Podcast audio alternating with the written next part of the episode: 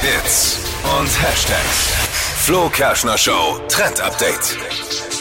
Gute Nachrichten schon mal. Ein paar Tage müssen wir jetzt noch durch ein bisschen graues Wetter. Dann sieht's aber wieder schöner aus und es wird frühlingshaft. Die Sonne kommt raus und wir können wieder unsere Frühlings- oder Sommerkleider rausholen.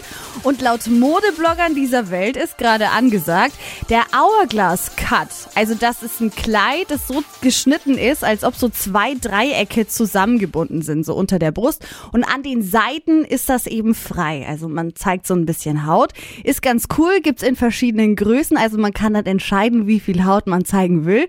Und es passt halt dann auch so zu jedem verschiedenen Anlass. Ich habe es mir jetzt gerade versucht vorzustellen, dann habe ich aber gemerkt, dass mein, angesehen. dass mein Blutdruck langsam nach oben steigt Ja. und dann habe ich gedacht, komm, Nee, lass es. nicht gut für dein Herz. Genau. Dreieck oben, Dreieck Ja, unten ja, und so. Ah, verstanden. Wir, wir War sind im. Thema. Ja.